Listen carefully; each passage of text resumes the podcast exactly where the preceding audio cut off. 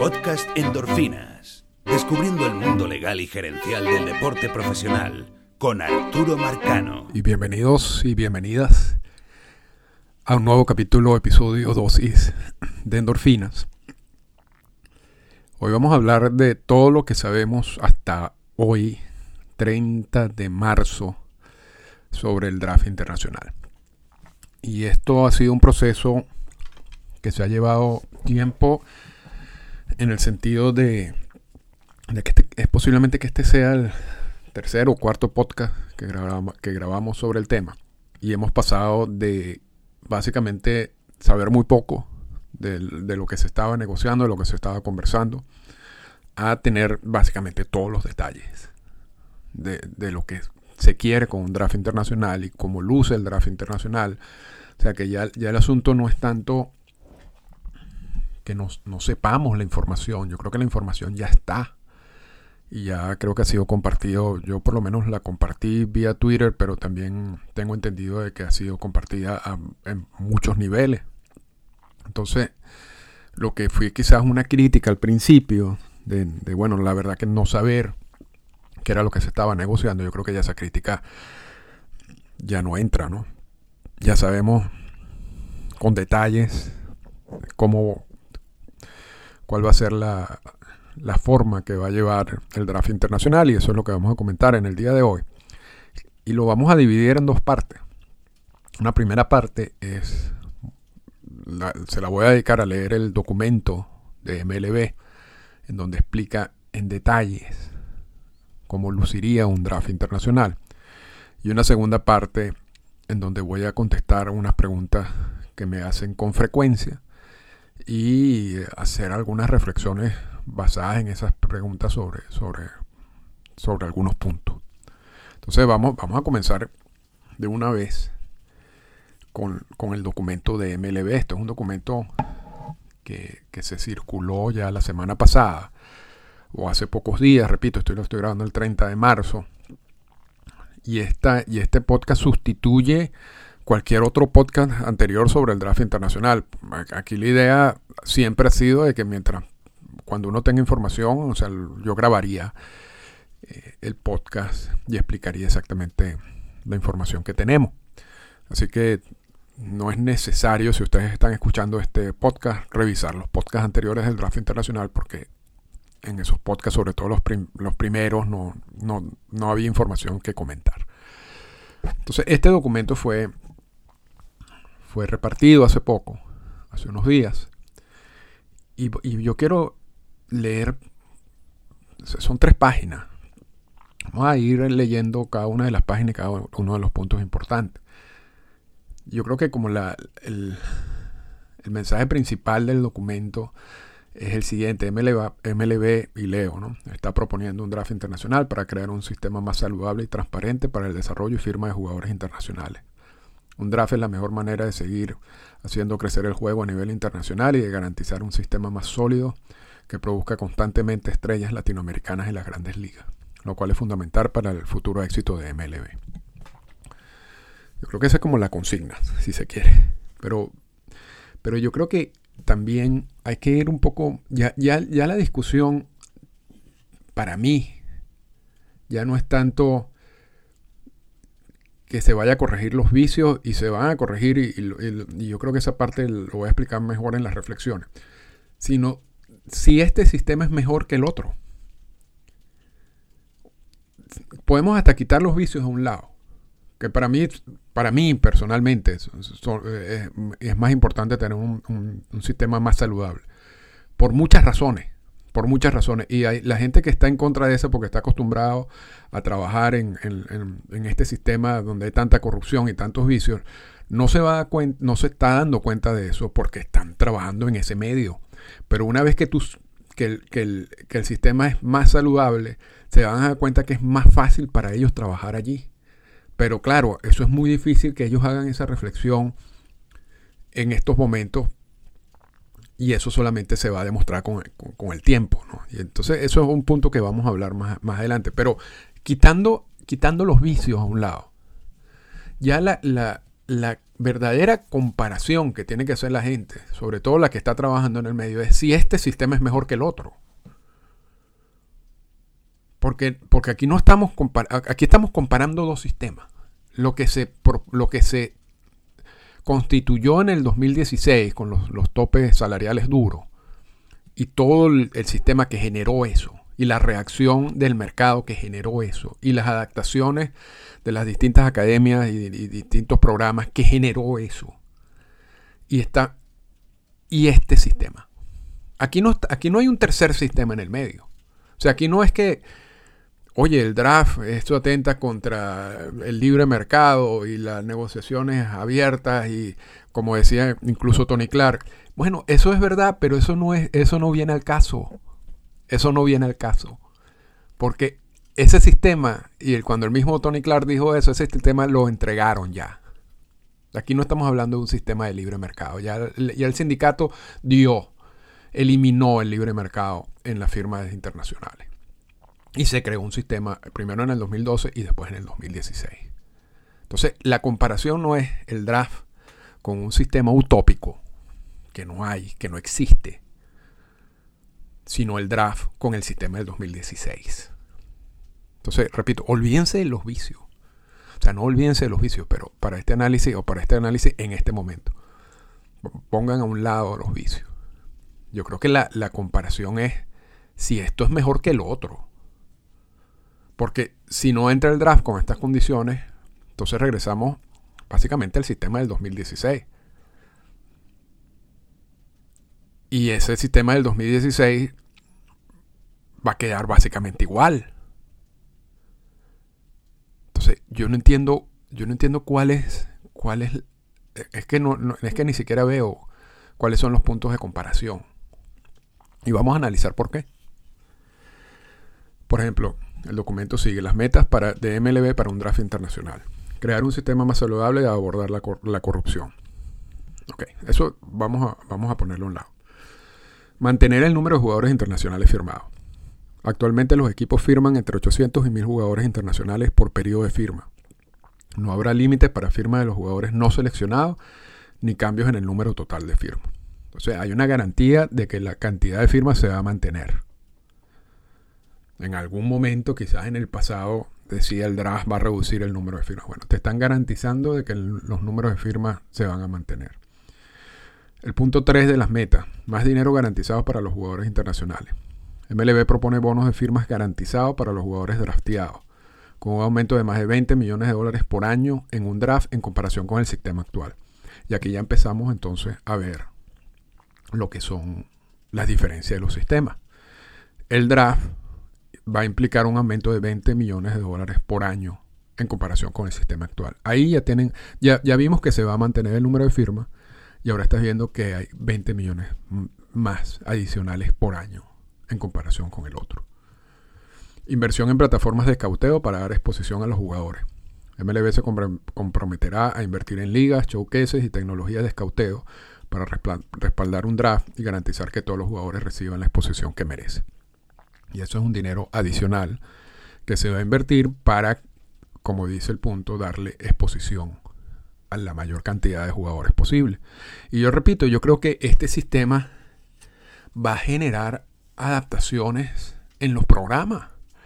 Así como el sistema cuando, cuando, cuando, cuando se incluyó los topes duros en el, en el CBA del 2016, eso generó adaptaciones en los programas. Los programas hoy en día no se manejan igual que antes del 2016.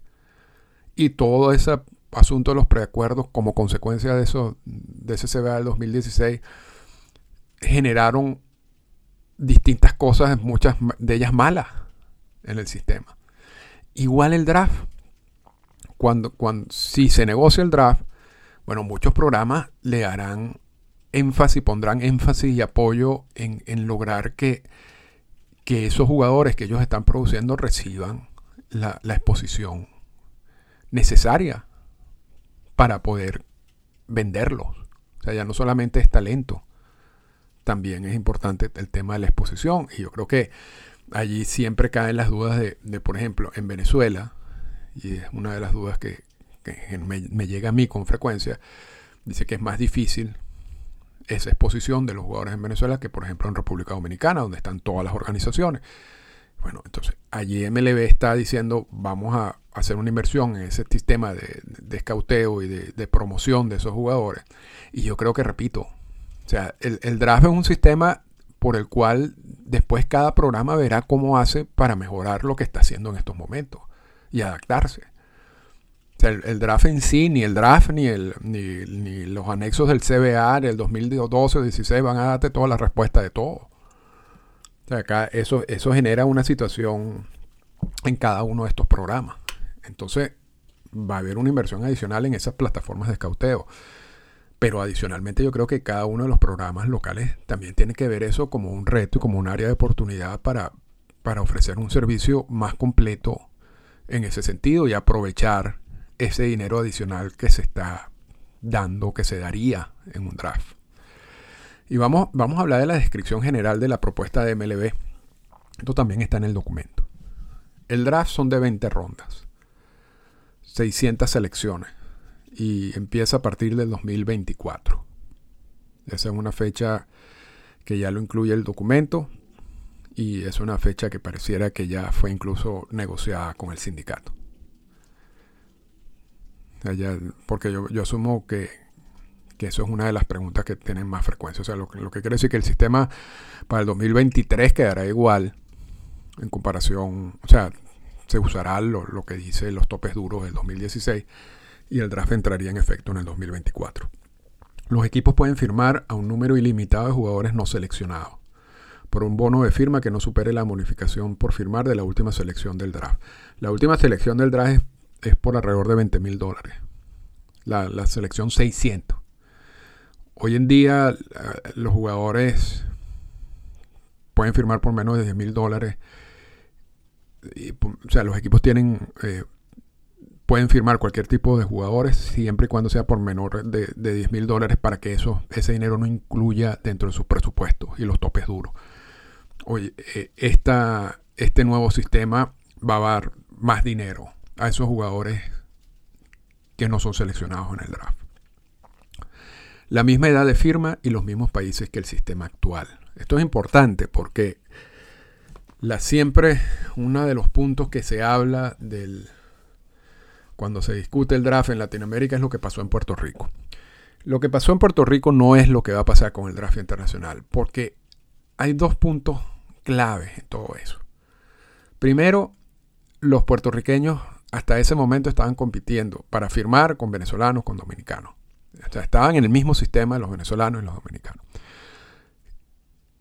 Y en, en ese, cuando se incorporó a Puerto Rico en el draft de la regla 4, sacaron a los puertorriqueños de ese sistema del cual estaban acostumbrados y los incorporaron en el sistema educativo del draft de la regla 4. Es decir, tu firma vía bachillerato, tu firmas vía universidades y eso después, como todo sistema, se desarrollaron opciones adicionales y se crearon unas academias en Puerto Rico donde han salido otros jugadores. Pero a los puertorriqueños los sacaron de la competencia que tenían con el resto de los, latinoamericanos y los pusieron a competir con otro tipo de jugador, con, el, con el, jugador estadounidense y el canadiense a través de los sistemas educativos. Este draft no va a cambiar absolutamente nada en ese sentido.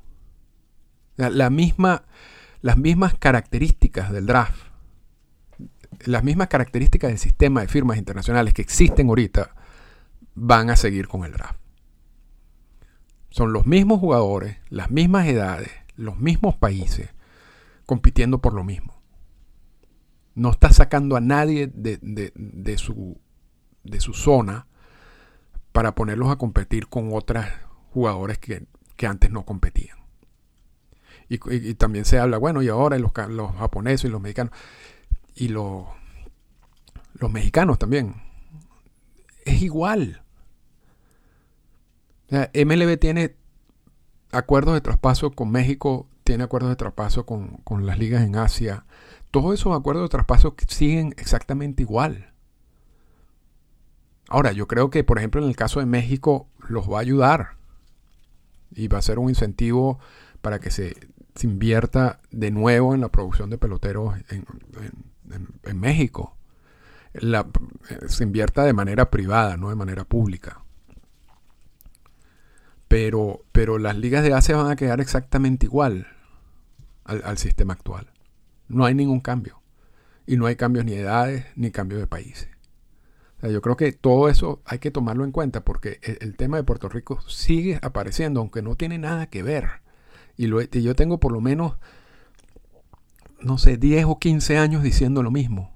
Y sigue apareciendo, pero bueno, vamos, vamos, hay que seguir insistiendo de todas maneras. Para proteger la otro de los puntos de la descripción general de la propuesta de MLB. Para proteger la ventaja de los jugadores, todos los bonos de firma están garantizados. Al jugador se le garantiza un bono de firmar por el valor asociado al número de esa selección. Y el 98% de los bonos por firmar son superiores a las bonificaciones pagadas en el sistema actual. Esto es otro punto, y esto tiene que ver con un sistema que se llama los hard slots, que incorporaron al draft internacional y que es distinto al draft de la regla 4. ¿Y en qué consiste? Si yo, por ejemplo, la primera selección del draft son 5 millones de dólares y viene Toronto y selecciona a un jugador por, en la primera selección, un dominicano en esa primera selección, Toronto tiene que pagarle esos 5 millones al jugador. O sea, Toronto no puede jugar con ese monto. En el draft de la regla 4 tú puedes decir, bueno, tú llamas al jugador y le dices, mira, yo te voy a seleccionar del número uno, pero no te voy a pagar los 5 millones, te voy a pagar 3 millones. Y yo uso esos 2 millones adicionales y lo incorporo en mi presupuesto. Y ese presupuesto después lo uso con otros jugadores que están más, o sea, debajo de la, quizás en las selecciones de la 20 a la 50 o de la 30 a la 60 o la, o la que sea, que le puedo ofrecer más dinero. Y son jugadores caros, pero que la única manera de firmarlos en esos números, en esas posiciones, quizás sean eh, junior de, alguna universidad es ofreciéndole más dinero. Y entonces así es como yo consigo más dinero, como el equipo consigue más dinero. En el draft internacional eso no va a operar de esa, manera. En el draft internacional cada slot se le va a asignar un dinero. Y vamos a hablar de eso después también. Y de cuántos son esos, esos dineros específicos. Sobre todo para dar un ejemplo. Y ese dinero no es negociable. Entonces eso evita también corrupción porque eso evita acuerdos entre equipos y agentes y entonces o, programas y decirle bueno yo, yo voy a seleccionar a este que viene de tu programa por tanto pero después no le voy a pagar todo el slot le voy a pagar parte del slot pero voy a usar parte de esos tres slot para pagarte otro y entonces para evitar que se generen ese tipo de inconvenientes, que de hecho muchos de esos asuntos están prohibidos por el CDA, por cierto, son los, llamados combos, y ya, tenemos equipos que han sido suspendidos y, gerencias que han sido despedidas por caer en eso. Se ponen los hard slots, es decir, cada slot va a tener una asignación de dinero y esa asignación de dinero no es negociable. Y punto. Otro punto de la descripción general de la propuesta de MLB los equipos pueden intercambiar selecciones, pero no pueden pasar. Todas las selecciones están garantizadas. Es decir, que pasa en el sistema actual. Que independientemente de que si tú le das un monto a un equipo, ese equipo no está en la obligación de gastar ese monto. Hay otros equipos que quisieran gastar más porque tienen más, más interés en el mercado latinoamericano. Hay equipos que no tienen mucho interés en el mercado latinoamericano y no tienen ningún tipo de incentivo de gastar ese dinero. En un draft internacional, todos los slots de todas las selecciones están obligados, los equipos están obligados a ejercerla y a pagar el dinero. Entonces, ahí hay otra diferencia fundamental entre los sistemas. Voy con el último punto. Los equipos rotarán a través rotarán el orden en el draft durante un periodo de cuatro años para que los equipos tengan el mismo acceso a los mejores talentos durante el plazo del convenio laboral. Y eso es un sistema, es un sistema en donde van a dividir los, equipos como en lotes de seis y entonces un año le tocará a un lote de seis escoger de las primeras seis selecciones, después el otro año le tocará otro lote, pero no está relacionado directamente con el récord de los equipos. Y eso, y eso también es, bueno porque, bueno, yo no, yo no creo que aquí estemos hablando como de la solución al tanking. Pero independientemente de, de, cómo tú lo hagas en una temporada, tú puedes, ser, tú puedes ganar la Serie Mundial y seleccionarte primero en el draft internacional. Plenamente posible. Y puedes terminar de último y, y seleccionar de último en el draft internacional. Entonces, yo creo que crearon un sistema donde no está relacionado mucho eh, la, ubicación del equipo en la tabla de posiciones con la ubicación en el draft internacional. Y a mí me parece interesante también como opción. Entonces, en cifras, y es la segunda página del documento, y es donde hablan ya como de, cifras específicas, ¿no? para, para compararlo con el sistema del 2016. Un draft mantendría el número de jugadores firmados por año, a través de una combinación de 600 jugadores drafteados garantizados y un número ilimitado de firmas de jugadores no drafteados. Estamos hablando más o menos de 800 a 1000 firmas por año. El draft no cambiaría la edad para ser elegible para ser firmado. Y al eliminar los preacuerdos, los jugadores podrían continuar entrenando y desarrollándose mientras están siendo evaluados hasta que sean elegibles para firmar. Eso es importante, la elegibilidad que existe ahorita, pero, pero no se respeta por los preacuerdos. MLB propone aumentar el gasto total en jugadores internacionales a 190 millones de dólares, 23 millones más por año, o sea, un 14% en comparación con el sistema actual. en total, el 98% de los jugadores internacionales recibirán una bonificación por firmar mayor en el draft en comparación con el sistema actual, periodos del 2019-2020 y 2020-2021. La primera selección en el draft tendrán garantizados 5.5 millones de dólares una bonificación mayor que la que recibió cualquier jugador internacional durante el CBA 2016-2021. Los 10 mejores jugadores del draft tendrían garantizados 722 mil dólares más por jugador en comparación con el sistema actual, periodos 2019-20 y 2020-21. Los jugadores drafteados más bajos, las rondas 11 a la 20, recibirán un 32% más de bonificaciones por firmar en el draft en comparación con el sistema actual. Y los jugadores no drafteados podrían al menos duplicar su bono por firmar en un sistema de draft en comparación con el sistema actual. Eso es básicamente lo que dice el documento. Después tiene una, una, sección de preguntas y respuestas, pero esa sección de preguntas y respuestas la vamos a nosotros hacer con nuestras propias preguntas y respuestas. Entonces vamos, vamos a hacer un, break en estos momentos para poner una música que sirva de división y entonces entramos en, la segunda parte de este podcast.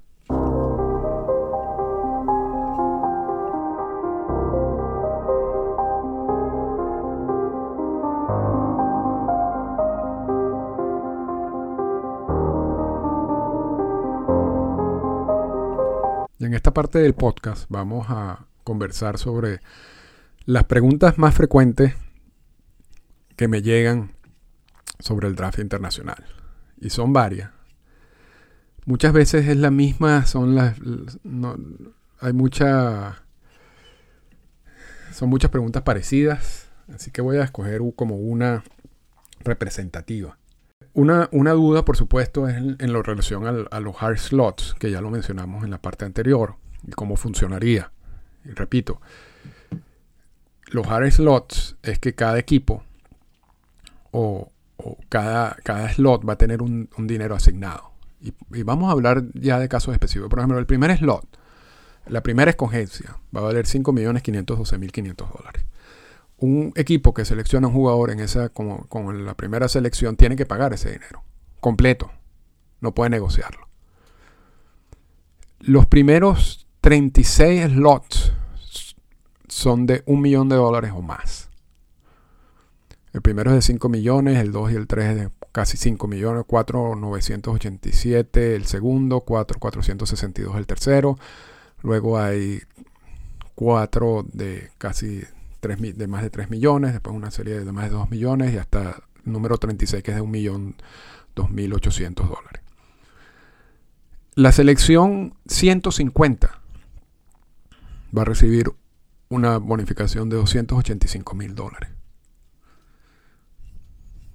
La última selección del draft va a recibir una, bonificación de casi 30 mil dólares, 28 mil 980 dólares.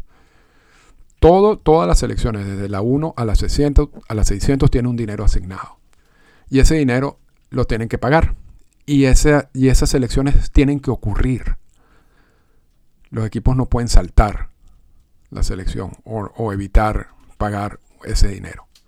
A diferencia del sistema actual, repito, en donde te dan un presupuesto, pero los equipos determinan si lo gastan o no. Entonces, esa ese es como la, primera duda que me llegaba y José Manuel Pérez hace una, en, su, en, su, cuenta Twitter hace una comparación con el draft de la regla 4 un comentario muy que muy a menudo me llega, este de John Castillo. Hey, Arturo Marcano, pienso que si los equipos de MLB respetan sus propias reglas, no acordando con jugadores hasta de 14 años y para cuando cumplan 16 solo estampar la firma, no fuera necesario el draft. Hasta firmarlos no deben ni hacerle pruebas de doping, imagine de 13 y 15. ese, ese es el mismo, que es una, una buena pregunta es un buen argumento. Pero déjame explicarle una cosa. Primero, ya hay preacuerdos hasta el 2025. ¿Cuántos preacuerdos hay en mesa ya listos? nadie sabe, pero son muchos. Si MLB se pone a investigar cada preacuerdo, mientras investiga un preacuerdo, salen otros dos preacuerdos paralelos. Y yo no sé si ustedes se han dado cuenta que los procesos de investigación de MLB no son rápidos. Ahí tenemos casos como el de Trevor Bauer, tenemos casos, el de, el de Brian, Chris Bryant, eh, tardó no sé cuántos años para ver si para saber si había una manipulación del tiempo de servicio, etcétera. son, son investigaciones que lleva tiempo, son lentas. Entonces, mientras se resuelva 10 casos de preacuerdo, mantienes el mismo sistema con los mismos vicios y no solucionas nada. No solucionas nada. No es que, no es que tengan la herramienta para, para no hacerlo. Tienen la herramienta de investigar. Y el sindicato tiene la herramienta también a través del CBA. Pero eso no va a solucionar nada porque el sistema se salió de control. Este sistema no se soluciona por esa vía. O sea, la única manera en que se soluciona el sistema es quitar de raíz el incentivo de estar escauteando, de estar viendo, de estar preacordando con niños de 11, 12, 13 años. Y la única manera de quitar ese incentivo es sustituir lo que dice el CBA del 2016 con otro sistema. Y el sistema que se está negociando es el draft. Porque tú en el draft, tú no vas a ser, tú eres elegible al draft. Tú no puedes, no hay ninguna motivación del CBA, no, habrá ninguna motivación, motivación normativa para que tú estés buscando niños de 11 o 12 años. Porque aun cuando tenga un equipo y se acerca un jugador de 11 o 12 años y tengas un, entrenador y, vende ese equipo de, eh, los derechos sobre ese jugador, ese jugador puede ser que al momento en que llegue el draft no, no firme con ese equipo porque lo selecciona otro equipo. Entonces, uno, o sea, el sistema actual, repito, crea un incentivo para, para que ocurra lo que está ocurriendo en estos momentos. Y ese incentivo no se soluciona con investigaciones, porque eso se va a llevar tanto tiempo que, que, al final tú vas a pasar los cinco años investigando y mientras tú sancionas a uno vendrán otros y en ese proceso seguirán todos los problemas. La única manera de solucionar, la única manera real de solucionar los vicios y los problemas actuales generados por el CBA de 2016 es cambiar el sistema. No hay otra manera. No hay otra manera. Si hubiera otra manera, perfecto. Si, yo, yo, yo, estoy en esto desde 1998 y he analizado mil cosas. No hay ahorita otra manera de mejorar el sistema que no sea a través del draft. No existe. No existe. O sea, es utópico pensar que los equipos van a resolver esto usando el sistema del 2016, que crea el incentivo de firmar y escautar y producir peloteros a esa edad. ¿Por qué, ¿Por qué lo crea? Porque al tener los topes duros, tú agarras y se me acaba mi presupuesto este año y empiezo a buscar para el año que viene. Y empiezo a preacordar. Y se me acaba el presupuesto el año que viene y empiezo a buscar a, tres años de aquí. todo eso es motivado a lo que el sistema me da, a lo que el CBA me dice que tengo que actuar para sacarle ventaja competitiva. Cuando tú eliminas el incentivo, que, eso que ya eso no ocurra, entonces ya limpias el sistema de raíz, sin hacer más nada, sin investigar, sin usarle el grievance, el proceso de grievance del CBA, nada, nada, porque quitas el incentivo. Y entonces allí es donde yo veo la importancia del draft. En el tema de los vicios y en el tema de hacer que esto sea más saludable. Porque el otro tema que para mí me parece más obvio es si el sistema del draft tiene más beneficio al sistema negociado en el 2016, que sería el sistema que seguiría en caso de no haber draft. Y ya vimos que sí, y tiene con beneficios considerables por encima de lo que dice el sistema del 2016. Entonces, son dos cosas. O sea, aquí la evaluación tiene que ir por dos puntos. ¿Es el sistema, es lo que dice el draft, mejor que el 2016? Eso es un punto. Y el segundo punto, resolvería el, draft muchos de los vicios que ha generado esa incorporación de los, de los topes duros del 2016 y, y que realmente da vergüenza que ocurran? Y la respuesta a los dos es sí. O sea, el draft es mejor sistema, tiene más beneficios y el draft ayuda a corregir muchos de esos vicios porque los sacas de raíz. Entonces, yo, pero yo creo que el análisis tiene que ir hacia esos dos puntos. Porque yo creo que mucho del análisis de la gente que quizás está acostumbrada a trabajar en, en esos sistemas esto no va a corregir la corrupción. Y posiblemente no la corrija toda la corrupción, posible, siempre habrá maneras de, darle la vuelta a los procesos y, de que la corrupción exista a ciertos niveles. Pero eso, pero quitando el, punto de los niños de 11, 12 o 13 años, pues habrá otro tipo de corrupción. Pero eso es solo un punto de los dos. El otro punto es si el sistema actual es mejor que el del 2016. Y lo es yo no tengo ninguna duda que lo es. La única diferencia, la única diferencia entre que tú digas que puede ser mejor para el sistema del 2016 es que un draft te quita la posibilidad de negociar con más de un equipo. O sea, un equipo al seleccionar a un jugador de número uno, ese, equipo, ese jugador no puede negociar con otro equipo. no tiene que firmar por lo que diga ese slot el sistema del 2016 te permite negociar con más un equipo. Pero esa negociación no siempre es así, porque esos topes duros empiezan a sacar equipos de esas negociaciones, cuando ya tú utilizas tus montos. Entonces no, no es necesariamente el hecho de que todos los jugadores tienen la libertad de negociar con varios equipos. A veces muchos de esos jugadores simplemente negocian con el equipo que le ofrece dinero y ya. Tienen un solo equipo que negociar, que en ese caso no cambiaría para nada con el draft internacional. Habrá otros jugadores, por ejemplo, los más cotizados, que entre esas ofertas de distintos equipos quizás pueda sacarle un poco más de provecho al mercado. Pero yo creo que, es, que ese sería el punto de diferencia. Pero si el draft te va a dar más dinero, yo creo que por ese lado, entonces, o sea, lo que tú podrías haber sacado de beneficio de negociar más con, con un equipo, ahorita lo vas a sacar porque hay más dinero en los slots. Y otra pregunta frecuente que me ha llegado sobre este sistema de los slots es qué pasa si un jugador lo seleccionan, vamos a suponer, en el puesto 20 y no quiere. Ese jugador no tiene la obligación de firmar. O sea, la obligación, el jugador puede decir, mira, yo no voy a firmar este año, voy a seguir entrenando y voy a, ser, voy a estar disponible para el año que viene. Y entonces ver si el draft del año siguiente es más beneficioso para él. Quizás lo eligen una de 10, pero quizás lo eligen de 30. O sea, hay un riesgo allí involucrado. Pero no hay ninguna obligación tampoco de ningún jugador de firmar.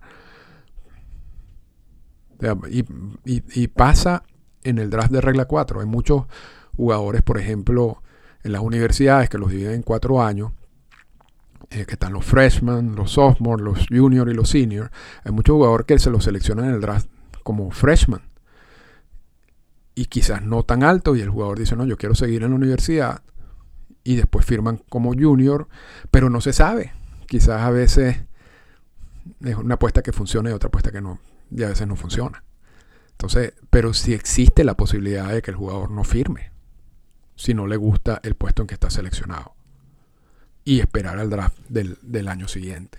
Entonces, yo creo que esos son, esos son aspectos que, me han llegado, pero volviendo al, punto de John Castillo, yo creo que sí, o sea, es obvio que MLB puede hacer investigaciones, es obvio que MLB, que el sindicato tiene algunas herramientas también para eso, pero eso no va a funcionar porque la corrupción es tal y de tal manera y de tal magnitud que la única manera de solucionar esa parte de los vicios es eliminar el incentivo.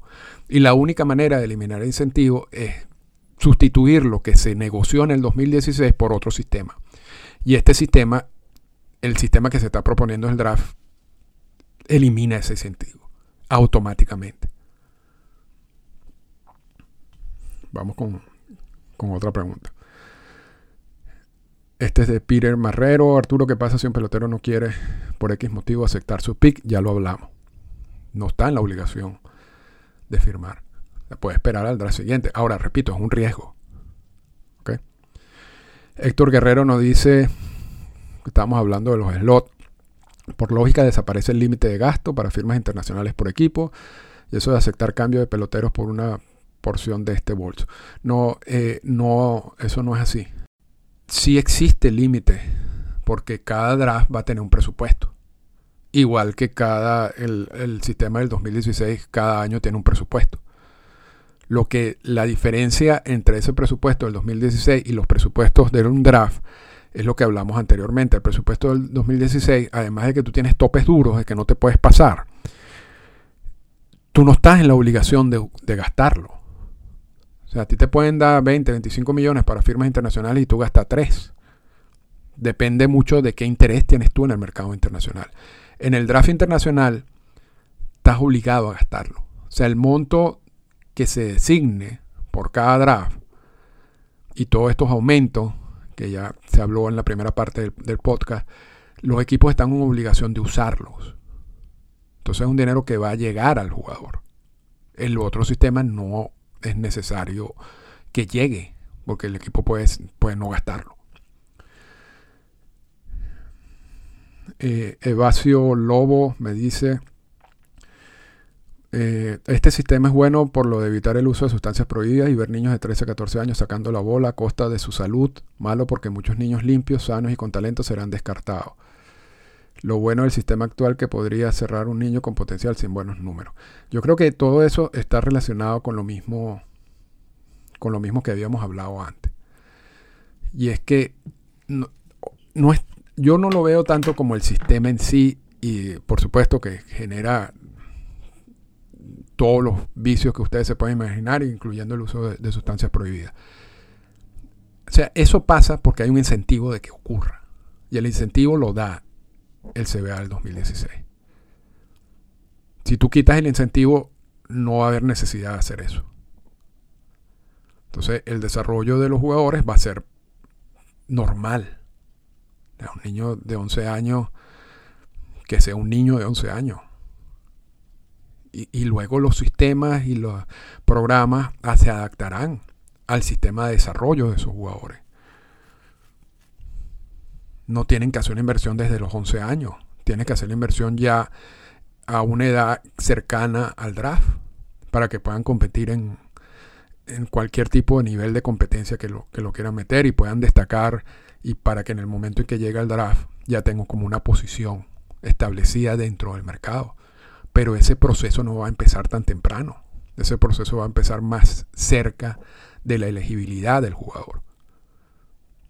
Y entonces mientras más cerca la elegibilidad del jugador, todo este proceso funcione mejor, porque vas, repito, vas eliminando vicios. Y entonces, y allí en todo ese proceso entrarían las pruebas antidopaje y entrarían una serie de cosas para, para evitar también que, que no es que sustituyan las cosas malas que están haciendo con niños de 11, 12 años y, llevarlas a, otras edades superiores. O sea, evidentemente que... Y eso está pasando hoy en día. Hoy hay, hay pruebas antidopaje eh, en, en muchos sentidos. Pero, pero yo creo que al final es ese incentivo lo que busca cortar el draft. Y si no hay draft, el incentivo seguirá allí. Porque el sistema entraría en efecto en caso de que no haya draft es el mismo sistema del 2016. Aquí no hay otro sistema.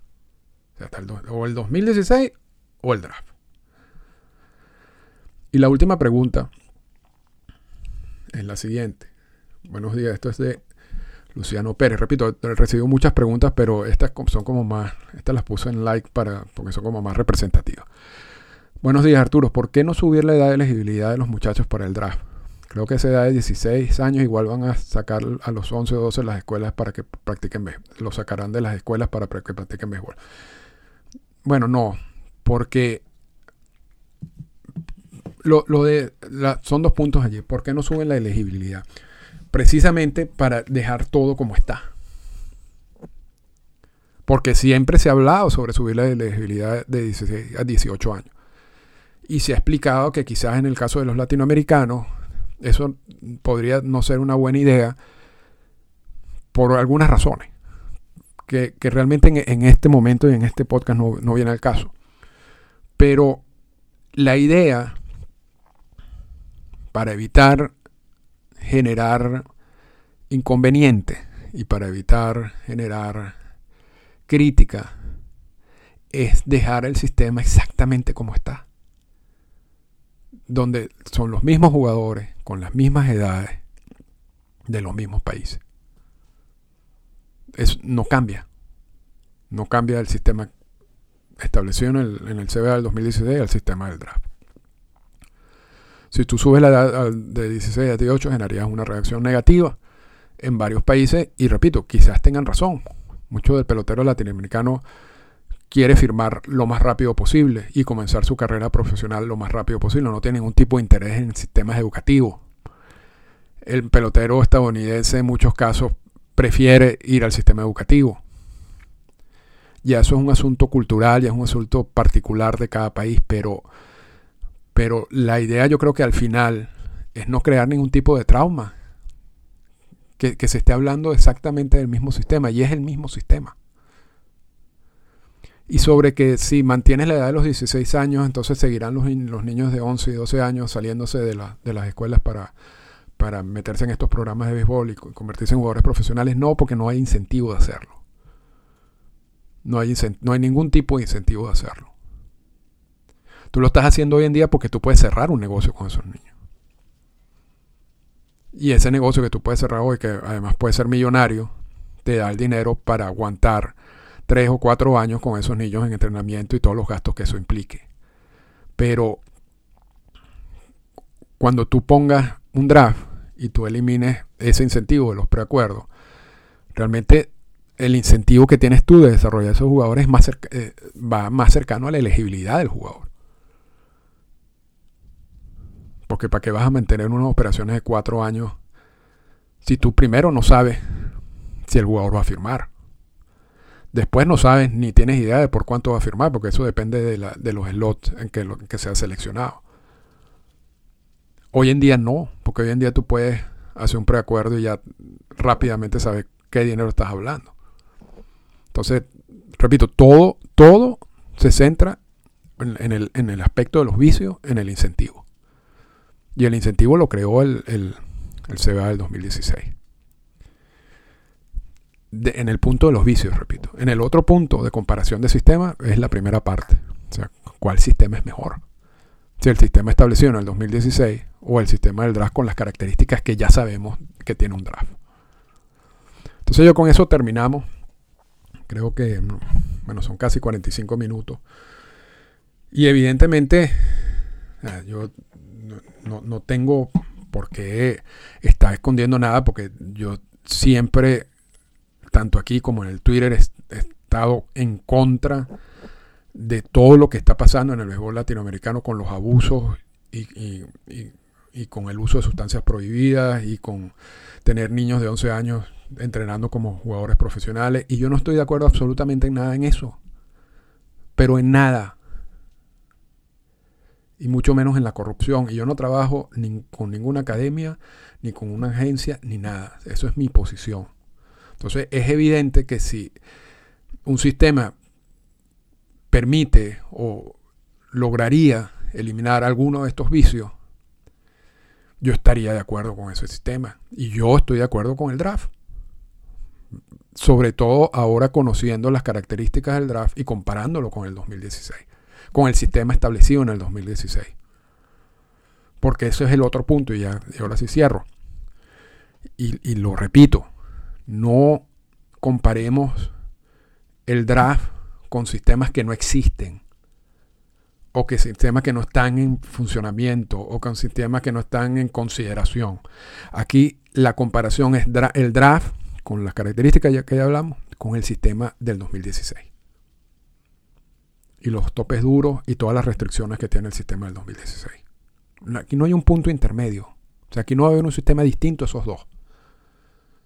Y en esos dos sistemas es obvio que el sistema del draft tiene más dinero y tiene más beneficios en general para los jugadores y para la gente que produce el talento que el sistema del 2016. Y repito, quitando los vicios, poniendo los vicios a un lado.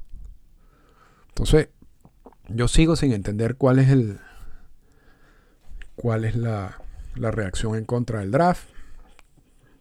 Pero bueno, esto es un asunto que yo creo que el tiempo, si se da el draft, yo creo que le dará la razón a gente que ha dicho el draft no es tan malo, porque el draft es simplemente un sistema. O sea, aquí lo importante es cómo está diseñado el sistema y con qué estás comparando el sistema. Y en las dos cosas, lo que tenemos hoy en día es mejor que lo del 2016, sin duda alguna. Esta fue una presentación del podcast Endorfinas. Para comunicarse con nosotros, escríbanos a las siguientes cuentas en Twitter. Arroba Arturo Marcano y arroba Endorfinas Radio.